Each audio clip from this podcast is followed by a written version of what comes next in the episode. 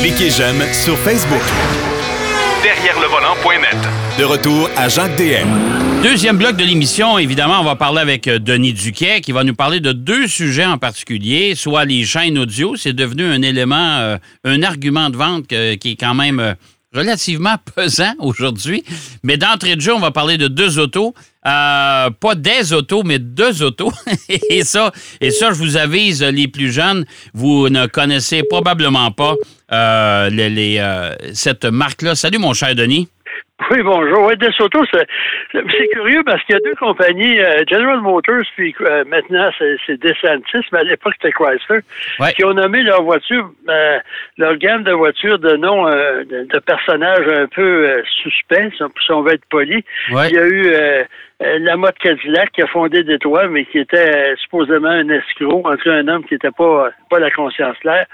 Et euh, chez Chrysler, on a décidé de, de, de nommer l'automobile euh, la gamme DeSoto. Euh, c'est basé sur euh, Hernando De Soto, qui était un explorateur espagnol, Ouais. euh, qui lui euh, a fait une. Eux autres, ils exploraient, tuaient des Indiens, euh, cherchaient des, des, des cités d'or, etc. Euh, lui, euh, il est venu en Amérique, euh, il, est- il allé au Pérou aussi, en tout cas, il a fait euh, des ravages un peu partout en Amérique, et il est mort en, 1900, en- excusez-moi, en 1542 Eh, sur les bords du Mississippi. Oui, monsieur. Euh, mais c'était le premier explorateur qui est allé surtout dans, au centre des États-Unis pour l'époque. Quand même, faut pas oublier là, que on est euh, 1542, ça veut dire dans les années euh, 1530 probablement. Il a traversé la Floride, la Georgie, l'Alabama, Mississippi et probablement l'Arkansas. Et euh, il a traversé le fleuve Mississippi. Bref, euh, il est mort de, de supposément de maladie ou d'attaque d'Indiens. qu'il est mort assez jeune.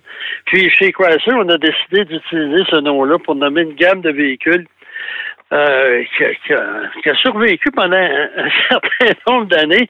La compagnie a été fondée en, 1900 en 1928, mais les premiers modèles sont arrivés en 1929.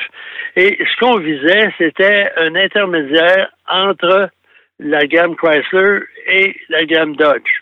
OK. Et et puis, ça, et Chrysler, c'était le haut de gamme, je suppose? Oui, Chrysler est l'autre gamme.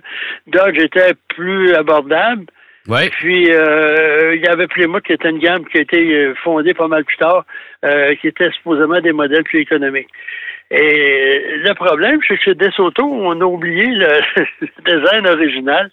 Puis à ce moment-là, ben, euh, c'était des voitures euh, quand même intéressantes. Mais là, parce que ça, on voulait, on visait surtout Pontiac et, et Oldsmobile. Euh, Oui. qui étaient des, des- à peu près plus ou moins similaires. Mais euh, on a quand même eu une gamme de, de- de véhicules quand même passablement intéressants. Et parmi l'un des modèles, euh, tu dois se souvenir de ça, les fameux huit passagers. Des berlines allongées un peu avec un Ouais, à l'arrière Ouais. qui était utilisé surtout par des taxis. Là. Ouais. Euh, on avait un petit siège rabattable à, à l'arrière, puis euh, si le siège était euh, remisé, là, il y avait beaucoup, beaucoup d'espace pour les jambes. Ça, c'était un de leurs modèles. Ils ont eu Ouais, des le versions- strapontin était dans, était dans le milieu, hein? C'est ça, entre, les- ça. entre la banquette arrière et puis. Euh, puis la banquette avant, là, puis ça, ça permettait d'un huit passagers. Euh, c'est un affaire qui a disparu. Ça a été remplacé par une autre grande invention appelée la fourgonnette, permettait, puis, puis encore, parce que les fourgonnettes, c'était quoi, cinq places, ça n'est pas euh, originalement. Ouais. Euh, puis incidemment, là, je pensais à ça l'autre jour, je pense que c'est la fourgonnette qui a créé le VUS. Ouais.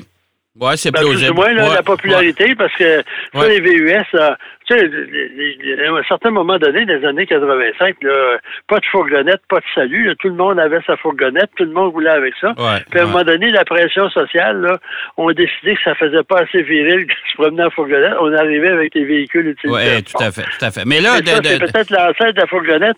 Mais, mais le gros problème de, de, de Desoto, puis ça qui a causé sa, sa perte, là, c'est que Desoto avait même sa propre usine, avait, c'était quand même assez important.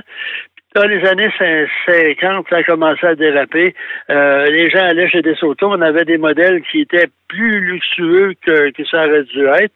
Et à ce moment-là, ben, les gens disaient, bon, on va aller acheter un Chrysler, tant qu'à ça. Puis les derniers DeSoto, là, c'était à l'époque des, des ailerons arrière là, surdimensionnés. Euh, moi, j'ai vu un des autos une fois dans la rue, j'avais, je sais pas quel âge, peut-être 12-13 ans, puis j'avais des immenses ailerons arrière. Ah, je me Euh, souviens de ça. Wow, wow, ça- wow, Puis en ouais. plus, c'était énorme, c'était d'une longueur démesurée. Puis bref, en 1961, là, on a euh, on a tiré la plug, on a mis fin euh, aux activités.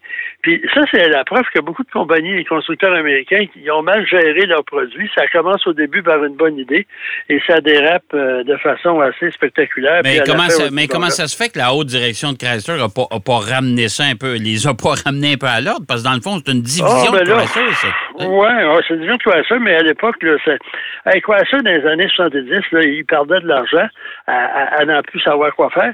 Puis on continuait à payer des dividendes aux actionnaires. Donc, je parle de gestion éclairée. Ouais, C'est peut-être ouais. pas à bonne place. Puis pire que ça, quand ils ont décidé d'abandonner la gamme, là, Ouais. ils ont continué pendant un an à faire des voitures commandées par des clients avec les restants des pièces qu'ils avaient. Ah bon? Ben, Pour mais la vider con- les inventaires, c'est vraiment une vente d'inventaire. On a fait des autos.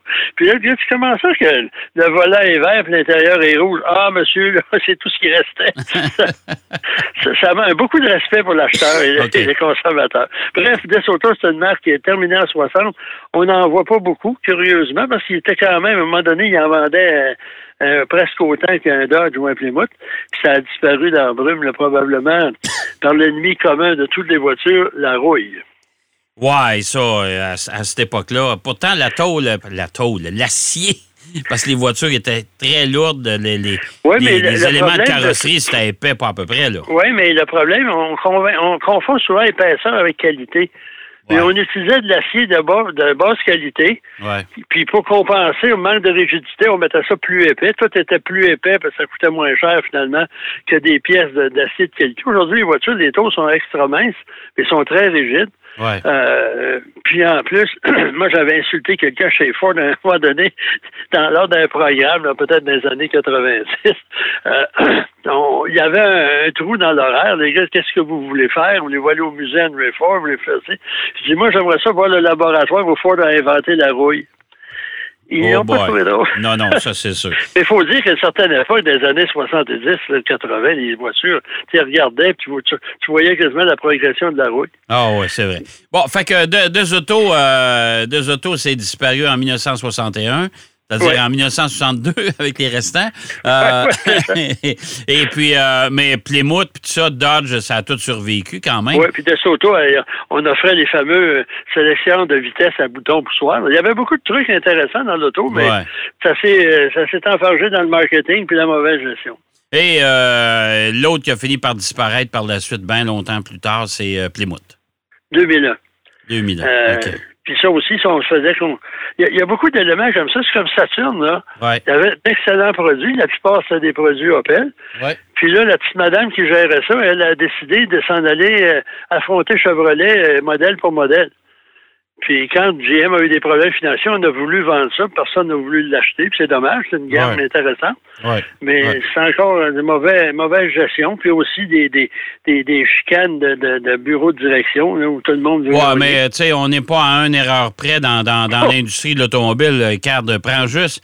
Moi, je pense que le constructeur qui est encore le plus mélangé aujourd'hui, c'est encore Volkswagen. Tu sais, moi, je les regarde aller, j'ai de la misère à les suivre.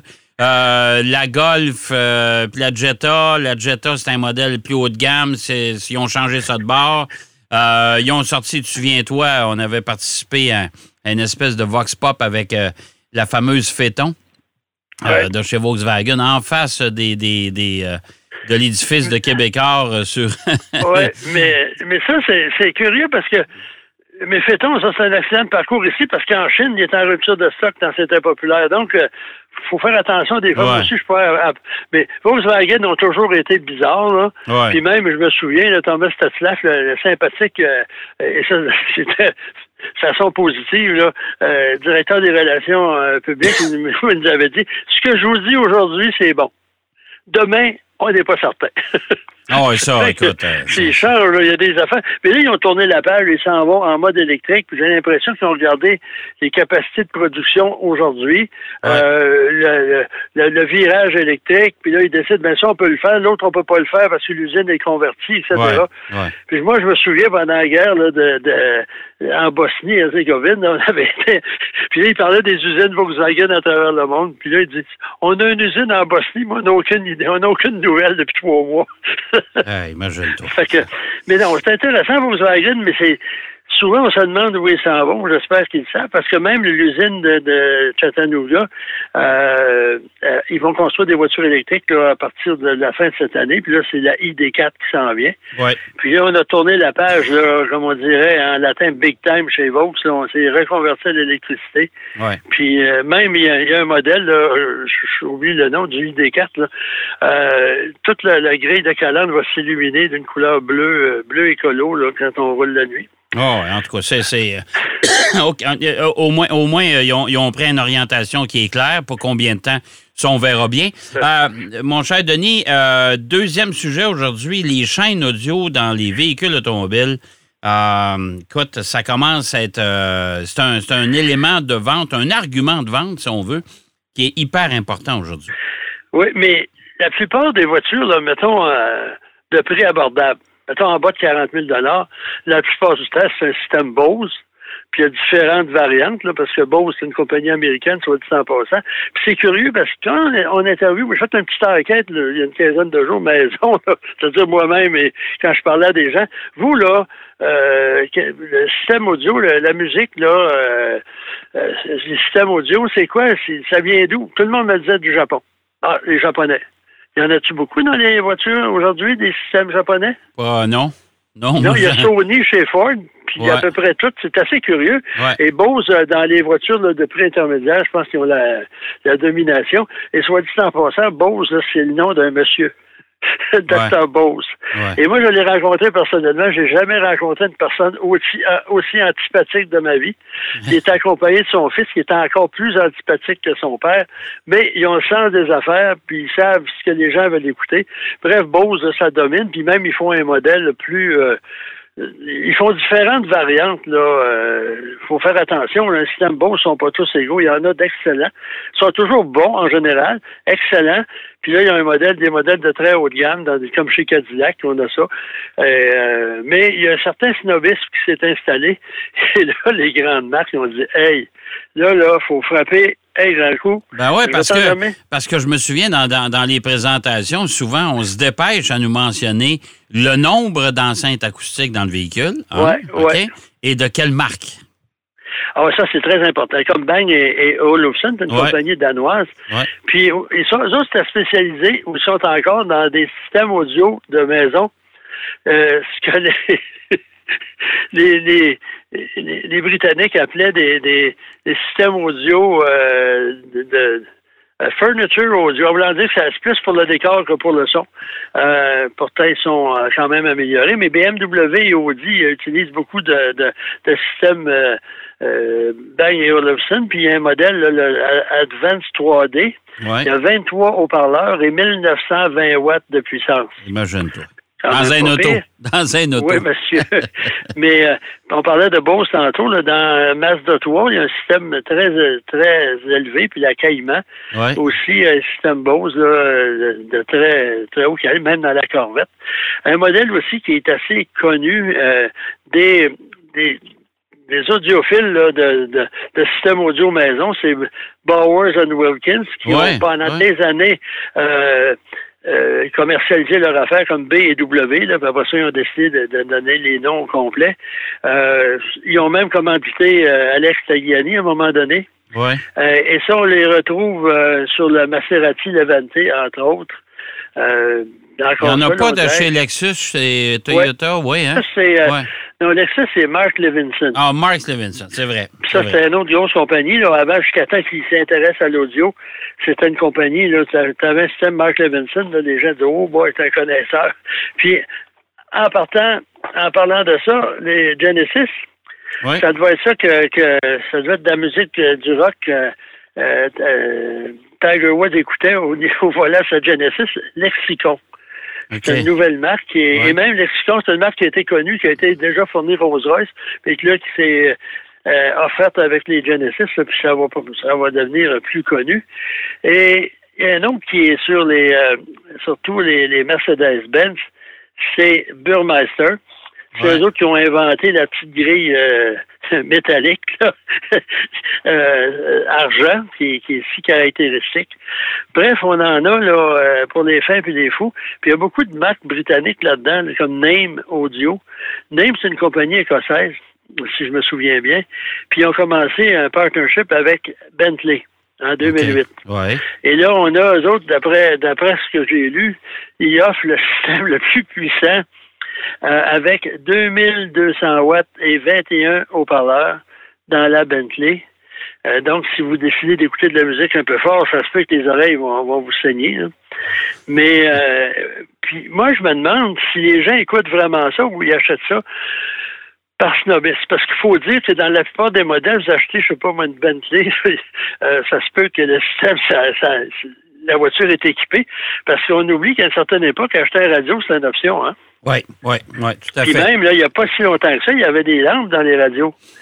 Oui. Tu partais à ton auto, puis là, tu attendais que les lampes se réchauffent avant d'avoir de la Mais ça fait quand même un petit bout de temps, Denis, là, les radios à lampe dans les voitures, là, mais euh, Non, mais moi, j'avais été chez Volkswagen dans les années 85, là, Hmm. puis j'avais été dans l'entrepôt, puis il y avait un paquet de trucs, puis il y avait des lampes. Puis, voyons ah, ça, il y a encore quelques modèles, là.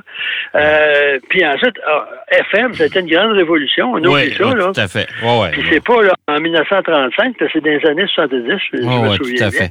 Hey, euh, mon, ben oui, vas-y. Oui, ça. Euh, mais moi, moi, je me demande si tout ça, là, c'est bien beau, puis on attire les gens, tu sais, t'es un audiophile, Ouais. écoutes ça. Il faut dire que dans une auto, c'est idéal pour développer un système audio parce que c'est une enceinte que l'on Ben connaît. ben tout les fait. dimensions, la résonance, etc. Donc, le son est très bon. Bon, écoute, euh, et c'est déjà terminé. c'est dommage, mais c'est Ah. Ben, déjà terminé. je vais aller écouter de la musique. Ben, envoie mon donc. Envoie- Ou dans ton auto, pourquoi pas? Ouais, mais là, j'ai... hey, merci, mon cher Denis. On se reparle la semaine plaisir. prochaine. Bye-bye. Parfait. Bonne semaine, tout le monde. Bonne semaine. Denis Duquet qui nous parlait des chaînes audio dans les véhicules aujourd'hui de plus en plus sophistiqués et euh, de la marque Deux Autos. Pour les plus jeunes, vous n'avez pas connu ça, c'est bien sûr.